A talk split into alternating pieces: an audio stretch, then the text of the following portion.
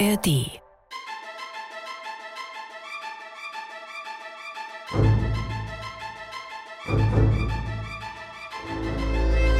Korridore. Folge 3. Schnitzeljagd ins Nichts.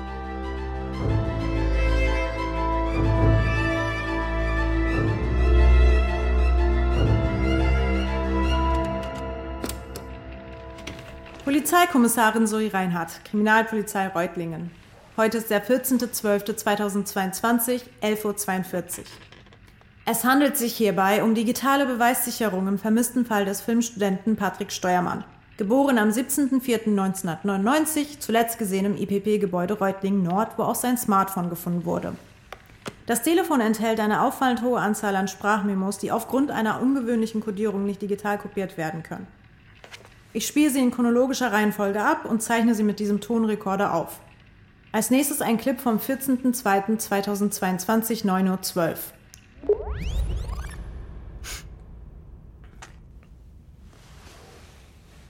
Gut, also, was ist die brillante Idee? Hm, weißt du, was das ist? Äh, ja, das ist dein Profil auf der Dating-App Spark. Warum zeigst du mir dein Spark-Profil, Thomas? Hab ich neu. ist das nicht ein klasse Foto? Hm, das mit dem Hecht. Ja, das war 2008 in der Uckermark. Wahnsinnsding, ne? Machen wir jetzt irgendwas mit Fischen? Nein, was mit Spark. Wie? Ja, guck mal, was ich entdeckt hab. Warte. Äh, Thomas, zeigst du mir jetzt deine Matches? Oh, äh, nee, das war jetzt keine Absicht. Äh, das hier will ich dir zeigen. Ist das ein Spark-Profil für eine Biersorte? Brillant, ne? Ich weiß nicht, ob ich das verstehe. Na, Werbung, wo niemand sie erwartet. Naja, weil Leute da Sex finden wollen, kein Bier. Na, ganz so vulgär sind wir nicht alle, lieber Patrick. Naja, bist du auf Spark, um Bier zu finden? Ich bin auf Spark, um vielleicht mal die eine oder andere nette Dame kennenzulernen. Und dann unter Umständen schick auszuführen und ein gutes Gespräch zu haben, beim Glas Wein oder zwei. Und wenn sich daraus eine erotische Liaison ergibt, dann ist das schön, aber das ist nicht der erste Gedanke. Äh, Eine was? Eine erotische Liaison. Was grinst du mich denn so? Hörst du auf, mich auszulachen? Äh, Sorry, ich, ich, ähm, sorry. Du kannst das wieder gut machen, indem du für uns so eine tolle Spark-Viral-Werbung machst. Guck mal hier. Wir haben gerade diesen Luftentfeuchter im Angebot. Äh, Luftentfeuchter? Hm? Ja. Wenn die Luft zu feucht ist. Also im Keller oder so.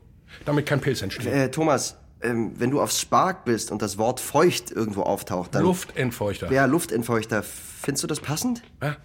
Ich sehe das Problem nicht. Thomas, Patrick, los. Du wirst hier nicht fürs Rumstehen bezahlt. okay, okay, warte. Wie genau soll das funktionieren? Du richtest ein Spark-Profil für unseren Luftentfeuchter ein, wo auf dem Profilbild direkt zu lesen ist, was er alles kann. Dann swippst du so viele Leute, wie du kannst heute über den Tag nach rechts, sodass die mit dem Luftentfeuchter matchen können. Und allen Matches schickst du dann den Kauflink. Einfach und genial. Thomas, ähm, Nee, komm, jetzt nicht so viele Widerworte. Das ist ein virales Marketing. Da muss man auch mal mutig sein. Los! okay. Es folgt ein Clip vom 14.02.2022, 10.03 Uhr. Derselbe Tag, eine knappe Stunde später. Oh mein Gott, was für eine Scheißidee. Die Verzweiflung in den Gesichtern der Profilbildparade hier. Suche gute Gespräche. Ja, tust du das, Uwe? Mhm. Die sind ja alle wie Thomas. Ich hoffe, ich irre mich und da sind viele, viele Luftentfeuchter-Fans dabei, damit sich der Schrott hier überhaupt lohnt. Wenn das Date mal wieder zu heiß war und die Luft zu feucht von Schweiß und Kondenswasser, habe ich in die Bio geschrieben. Boah, Spark, ey. Allein, dass es das immer noch gibt. Der nächste Clip ist vom... Fi ja? Hallo, Helge, was gibt's? äh, du bist auch Vegetarierin, oder? Ja, natürlich. Ja, ja. Ähm, äh, du, die Kollegen, die wollten in der Mittagspause, ähm, du weißt, der Imbiss gegenüber, der vegetarische? Hm? Ganz neu. Green Foods. Die haben so Hotdogs, Burger, Pizza, alles vegetarisch. Ach so? Auf jeden Fall haben die so einen neuartigen Fleischersatz, der cool sein soll. Ich weiß nicht, ob du davon gehört hast. Ein paar von uns wollten den in der Mittagspause ausprobieren gehen. Ich stehe nicht so auf Fleischersatz. Ich esse kein Fleisch. Ich brauche auch nichts, was so ähnlich schmeckt. Aber dieser ist echt anders. Irgendwie aus Bohnenprotein. Soll total echt schmecken. Echt wie was? Echt wie Fleisch. Ich habe doch gerade eben. Egal. Ich esse keine Bohnen. Bohnen auch nicht? Nee, religiöse Gründe. Oh, oh, ach so. Ach, äh, sorry, sorry, ich, ich wollte nicht unsensibel sein. Ich, ich wusste nicht, dass du Muslima bist. Äh, Dann, äh, dann schöne Mittagspause trotzdem. Ich bin keine. Egal. Egal. Wo war ich? Ach ja. Die nächste Datei ist vom 14.02.2022, 16.37 Uhr, also sechseinhalb Stunden später, am selben Tag.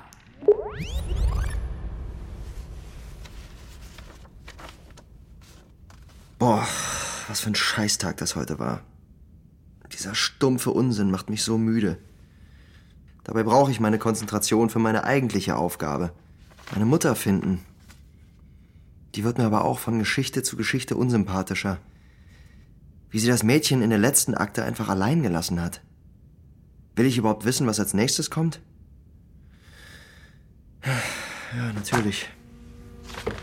Also. Aussage von Philipp Grün, 25 Jahre alt, bezüglich des Verschwindens seines Lebensgefährten Jan Büttner am Ende einer Online-Schnitzeljagd. Aufgenommen am 13.01.2010. Ich hatte immer das Gefühl, ich habe etwas von einem Käfer. Finden Sie, ich sehe aus wie ein Käfer? Das ist auch ein bisschen die Brille.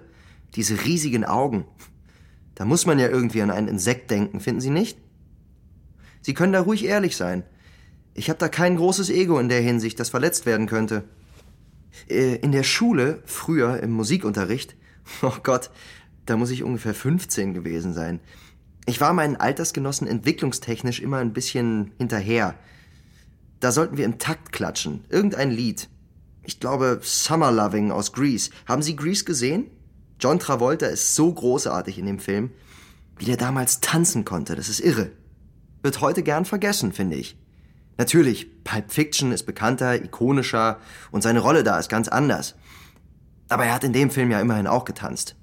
Egal. Ähm, also, wir haben also dieses Lied aus Grease gesungen im Musikunterricht und alle sollten im Takt klatschen. Einfach nur im Takt klatschen. Klingt nicht nach einer schwierigen Aufgabe, oder? Aber ich, ausgerechnet ich mit meinem IQ, konnte das einfach nicht. Ich habe meine Hände zueinander geführt, diese Käferhände an diesen dünnen Käferärmchen, und es hat ein Geräusch produziert und irgendwie war ich fasziniert davon. Aber im Takt? no way. Absolut nicht möglich. Alle haben mich angestarrt, mich, den Käfer, der nicht mal im Takt klatschen konnte. Was ich damit sagen will, ich habe schon sehr früh den Gedanken aufgegeben, dass andere Menschen mich akzeptieren könnten. Zahlen mochten mich, Menschen weniger. Ich stand außerdem auf Jungs. Das wusste ich schon ziemlich früh und es war 2001. Wenn ich vorhatte, die Schulzeit zu überleben, musste ich das daher natürlich für mich behalten. Man muss ja nur mal so typische Comedy-Serien gucken, die damals alle geguckt haben. Die Guten sind homophob, die Schwulen lächerlich. In meiner Schulzeit gab's nicht viel, was mir Freude gemacht hat. Nichts außer Rätsel. Deshalb war Python 10 später so eine große Sache für mich. Ich war allein. Ich hatte mich damit abgefunden, dass ich für immer allein bleiben würde. Aber dann war da dieses Online-Forum. Sie haben noch nie von Python 10 gehört, richtig? Ich erkläre das kurz. Es fing an mit einem Bild. Das Bild wurde gepostet, äh, 2007 glaube ich, auf einem englischsprachigen Imageboard, wo ich manchmal unterwegs war. Das Bild beinhaltete auf den ersten Blick nur ein paar zufällige Formen und die Aufforderung Find me. Ich habe mir das genauer angeguckt, weil es irgendwie den Vibe eines Rätsels hatte. Mir ist dann schnell aufgefallen, dass die abgebildeten Formen sich easy in eine Gleichung übertragen lassen, die wiederum ein Verweis auf ein Buch war. Wenn man die ersten Stufen des Rätsels korrekt gelöst hatte, kam man auf einen Link. Dort wurde ein Buch über angewandte Akustiklehre in ägyptischer Baukunst angeboten. Das weiß ich noch, weil das so absurd spezifisch war. Ich habe das Buch dann bestellt, weil andere in dem Forum geschrieben haben, es sei vermutlich der Schlüssel zu dem Code. Sie merken schon, das hat mir richtig Spaß gemacht. Im Python 10 Forum gab es auch noch kleinere Gruppen. Eine hieß zum Beispiel Dortmund. Da wohne ich. Und ich habe natürlich reingeschaut. Ein User, Gandalf87, hat dort gefragt, ob wir ein Forentreffen im trunkenen Einhorn machen sollten. Das ist so eine Mittelalterkneipe beim Bahnhof. Ich habe mich erstmal nicht hingetraut. Ich bin ein Käfer, wie ich ja schon gesagt habe. Aber das wussten die anderen im Forum zum Glück noch nicht. So sollte es auch bleiben. Nach ihrem Treffen haben die dann aber Bilder von dem Abend gepostet. Ich war völlig begeistert. Die waren alle Käfer. Käfer und Schildkröten und Kakerlaken und anderes Gekräuch und Gewürm. Also habe ich mich zum nächsten Treffen hingetraut, mit dem anderen Getier Bier getrunken und festgestellt, dass Freaks unter Freaks eine wunderbare Zeit haben. Wir haben uns dann immer öfter getroffen. Aus der großen Gruppe haben sich kleinere Grüppchen gebildet und regelmäßig bei Unmengen von Energy Drinks viele, viele Python 10 Rätsel gelöst. Irgendwann kam dann auch das ein oder andere Konzentrationspülverchen dazu. Hätten Sie nicht gedacht, oder? Von solchen Strebern wie uns. Sie würden sich wundern. Da waren so krasse Rätsel dabei. Zum Beispiel, ähm, ein digitales Bild hat ja immer eine gewisse Pixelanzahl. Bei einem der Bilder, die da gepostet worden sind, war die sehr ungewöhnlich. Die musste man mit einer Formel, die jetzt auch nicht jeder kennt, umwandeln und dann... Äh, Sie hören mir gar nicht zu, oder? Na, ist auch egal. Das waren richtig schwere Rätsel, die einfach wahnsinnig viel Spaß gemacht haben. Punkt. Ganz ehrlich, das war die beste Zeit. Und nicht zuletzt wegen Jan. Jan war der coolste in unserer Gruppe. Er sah kaum aus wie ein Käfer. Natürlich ein bisschen, er war ja einer von uns. Aber er hatte irgendwie so eine Art, sich anzuziehen. Die meisten von uns sahen ja immer noch so aus, als würden unsere Mütter für sie einkaufen. Aber er hatte nie Karohemden und Funktionshosen an. Er trug schwarze Hoodies.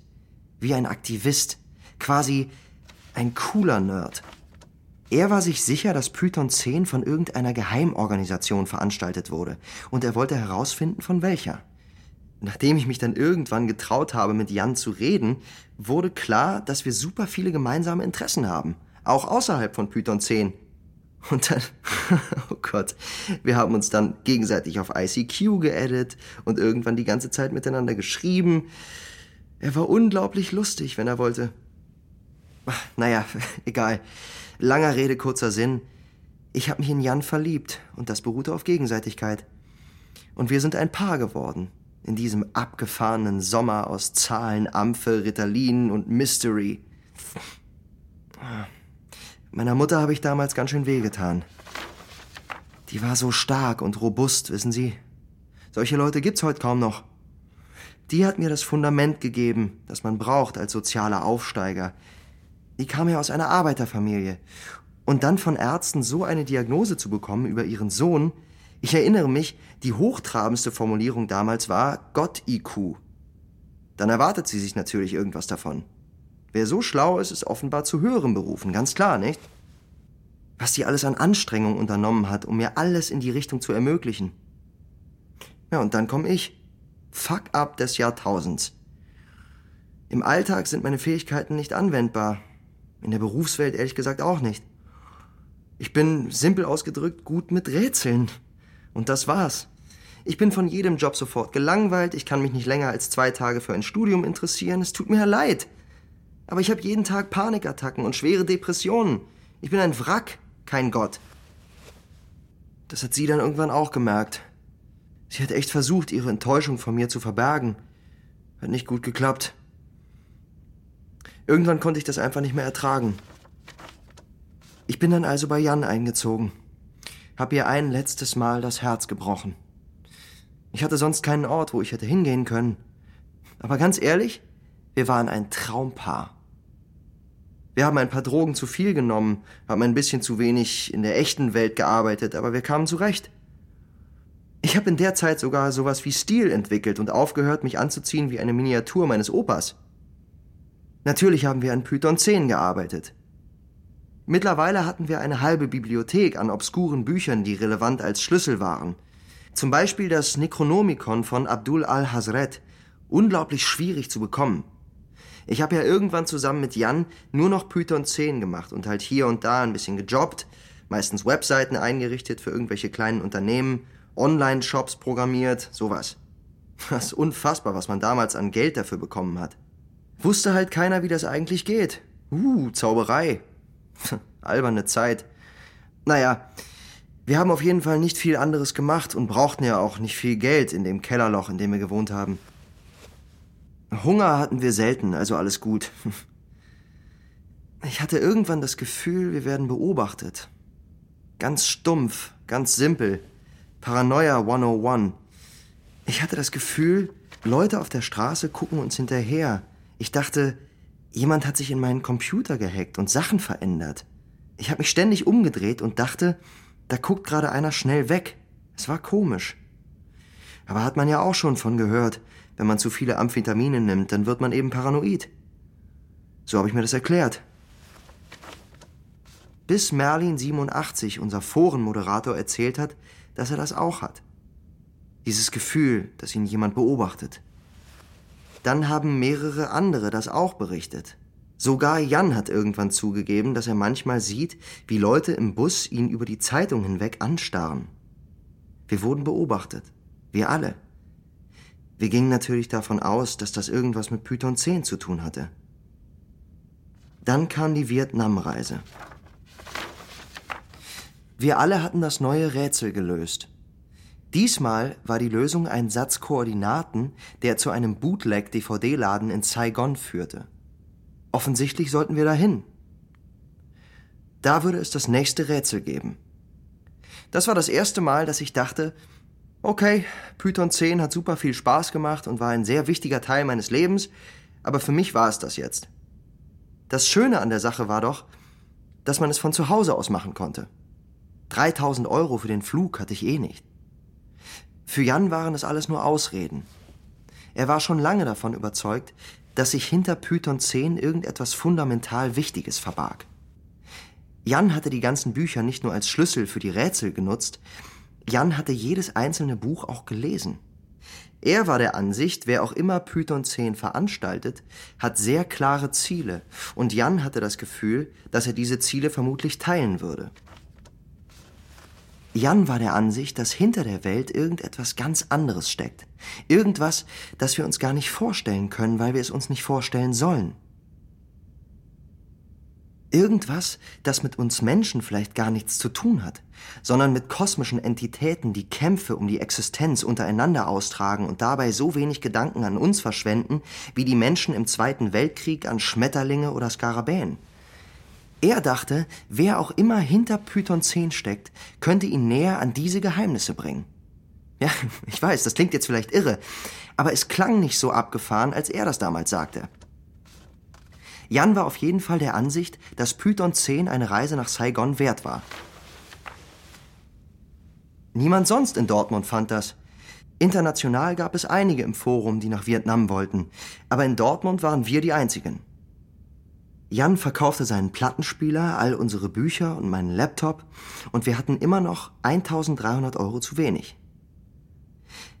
Bis das Geld eines Morgens einfach auf seinem Konto war. Im Betreff stand nur ein Zahlencode. Er rätselte die ganze Nacht daran herum und kam schließlich auf eine URL, auf der nur You're welcome stand. Wir hatten also die Kohle, keine Ahnung woher, und sind in den Flieger gestiegen. 24 Stunden lang eingequetscht zwischen drei fetten alten französischen Männern, die den kompletten Flug lang nur gesoffen, gefurzt und gelacht haben. Oh mein Gott, das war die furchtbarste Zeit meines Lebens. Und das sage ich heute, nach allem, was in Saigon passiert ist. Wir hatten ein Hotel gebucht auf so einer dubiosen Seite in schlechtem Englisch. Ich war von Tag eins an überfordert in dieser riesigen Stadt, die total komisch war und sich super gefährlich angefühlt hat. Eine Flughafenmitarbeiterin hat uns gesagt, wir sollen nur in grüne Taxis steigen, nie in weiße, weil die weißen werden von der Mafia betrieben. Die meisten Leute dort würden eh keine Taxis nehmen, sondern einfach ohne Helm auf den Rücksitz irgendwelcher Motorrollerfahrer steigen. Diese Fahrer bringen dich entweder hin, wo du hin willst, oder verkaufen dir Heroin.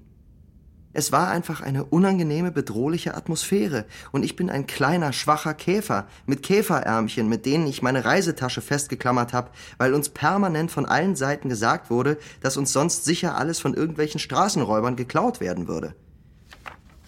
Jan hat es da geliebt. Er hasste alles, was normal war. Da in Saigon, wo alles ganz anders war, als wir es von hier kannten, fühlte er sich richtig, richtig wohl. Das konnte ich nicht verstehen.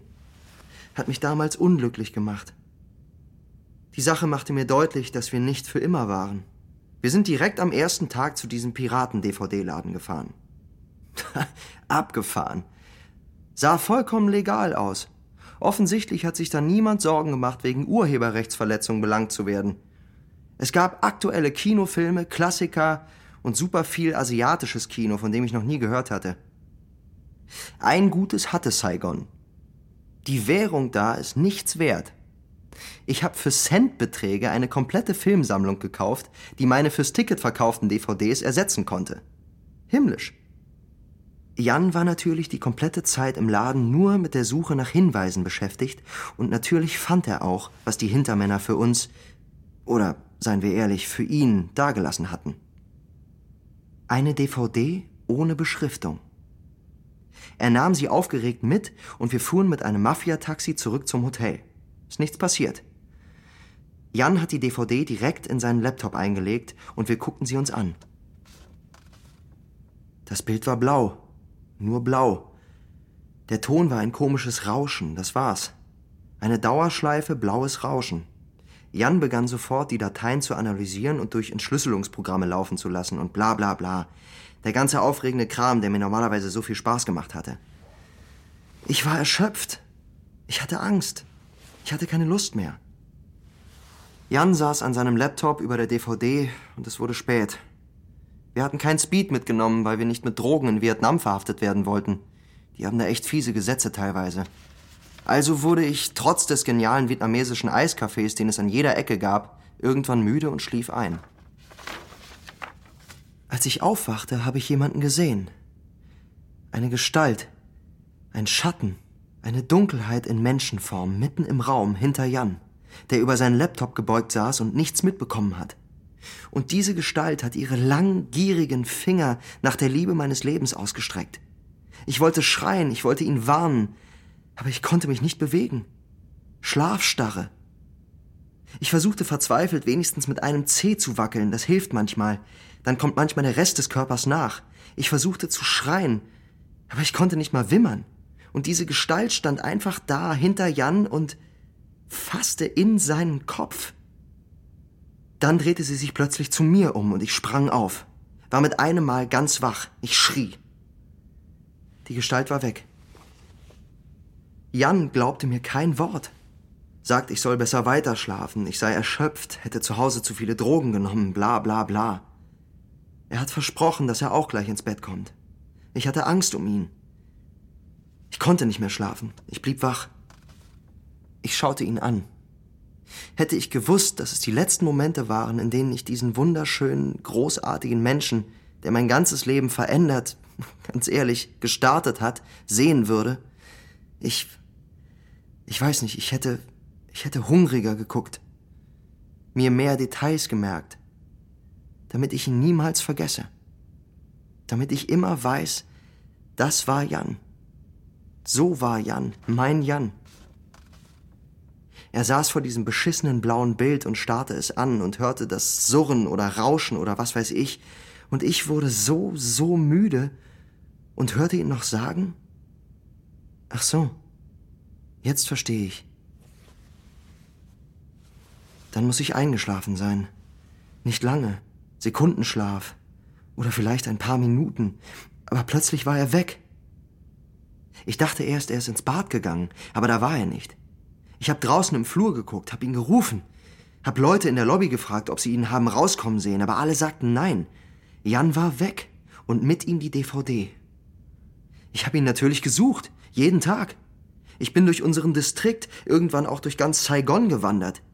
Zur Polizei gegangen, hab sogar im Python 10 Forum gefragt nach den anderen, die in Saigon waren, ob irgendwer irgendwas von Jan gehört hatte. Ich verpasste meinen Rückflug. Ich war ewig in dieser beschissenen Stadt. Ich habe Jan nicht gefunden. Irgendwann musste ich aus dem Hotel raus. Ich hatte kein Geld mehr. Es wurde eine Zeit lang richtig bitter. Schließlich habe ich meine Mutter angerufen. wie ein geprügelter Hund nach Hause gelaufen. Wenn die nicht ihre unendliche Kapazität zum Verzeihen gehabt hätte, ich wäre da gestorben. Bin ich so schon fast. Ist ein Teil von mir eh. Oh, fuck. Jetzt habe ich geheult. Und bin kitschig geworden, das wollte ich gar nicht. Also, Python 10 ist halt jetzt dieses große Internetmysterium. Irgendwann ist von einem Tag auf den anderen das komplette Forum und jede Spur der Schnitzeljagd verschwunden. Leute fragen sich an vielen Stellen, was das eigentlich war und wie es ausgegangen ist. Ich glaube, niemand ist in dem Rätsel so weit gekommen wie Jan. Und ich dachte, weil Sie sich ja quasi professionell mit Internetmysterien beschäftigen, sollten Sie vermutlich wissen, wie dieses berühmte ausgegangen ist. Der Gewinner ist verschwunden. Herzlichen Glückwunsch.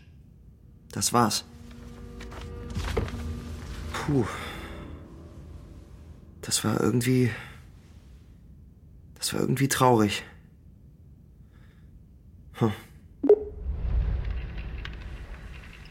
Krass. Python 10, das habe ich lange nicht mehr gehört. Das ist also passiert, bevor alles gelöscht wurde. Jan Büttner. Da fasse ich irgendwann noch mal hinterher, das will ich wissen. Was ist das? Was? Was?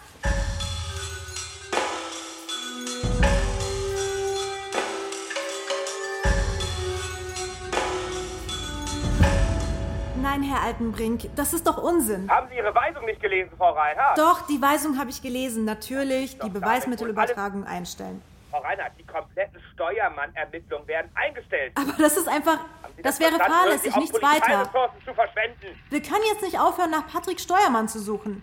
Und ob wir das können. Nein. Am Ende des Tages bin ich Ihr Vorgesetzter und ich gebe die Weisung. Haben Sie mich Tut verstanden? mir leid, das muss ich so deutlich sagen. Ich habe da moralische und rechtliche das habe ich Bedenken. verstanden, Frau Reinhardt. Diese Bedenken. Haben Sie nicht gehört, was ich in den letzten Sie aber Tagen... einfach ganz überhaupt nicht. Ich weiß. Ich habe aber ein ganzes Dezernat Ja, zu ich leiten, weiß das, Reinhardt, aber hier sind wirklich... sich die Arbeit. Herr Altenbrink, das sind Aufzeichnungen privater Ermittlungen und da tun sich echte Abgründe auf. Es ist Frau Reinhardt, wirklich ich nicht unwahrscheinlich, dass das etwas mit seinem Verschwinden zu tun hat. Das müssen Sie doch... Nicht. Das ist mein letztes Wort. Das können Sie doch nicht ernst meinen. Herr Altenbrink? Herr Altenbrink? Fuck! Das kann doch nicht wahr sein. Wie selbstgerecht kann man eigentlich sein? Alte Männer. Oh. Das nimmt ja auf. Ups. Muss ich im Eifer des Gefechts gegengekommen sein. Na, das wäre natürlich peinlich, wenn das jemand. Okay. Das könnte jetzt eine total dumme Idee sein, aber ich nehme den Kram einfach mit nach Hause. Soll der mal versuchen, mich vom Ermitteln abzuhalten.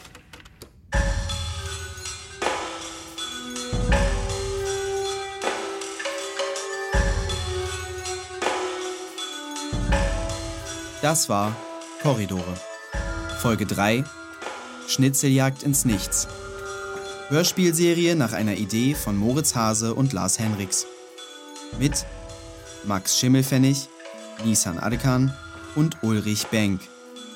Aufnahmen Giacomo Lodi, Thies Frerks. Sounddesign und Mischung Thomas Güthaus. Buch und Regie Lars Henriks. Redaktionelle Mitarbeit Jakob Baumer. Dramaturgie und Redaktion Mareike Mage. Produziert von Guter Content und Antikino Media für den Südwestrundfunk 2022. Exklusiv für die ARD Audiothek. Jetzt abonnieren, um keine Folge zu verpassen. Du möchtest sofort die nächste Episode hören? Kein Problem. In der ARD Audiothek gibt es schon jetzt die gesamte erste Staffel von Korridore. Den Link findest du in den Show Notes.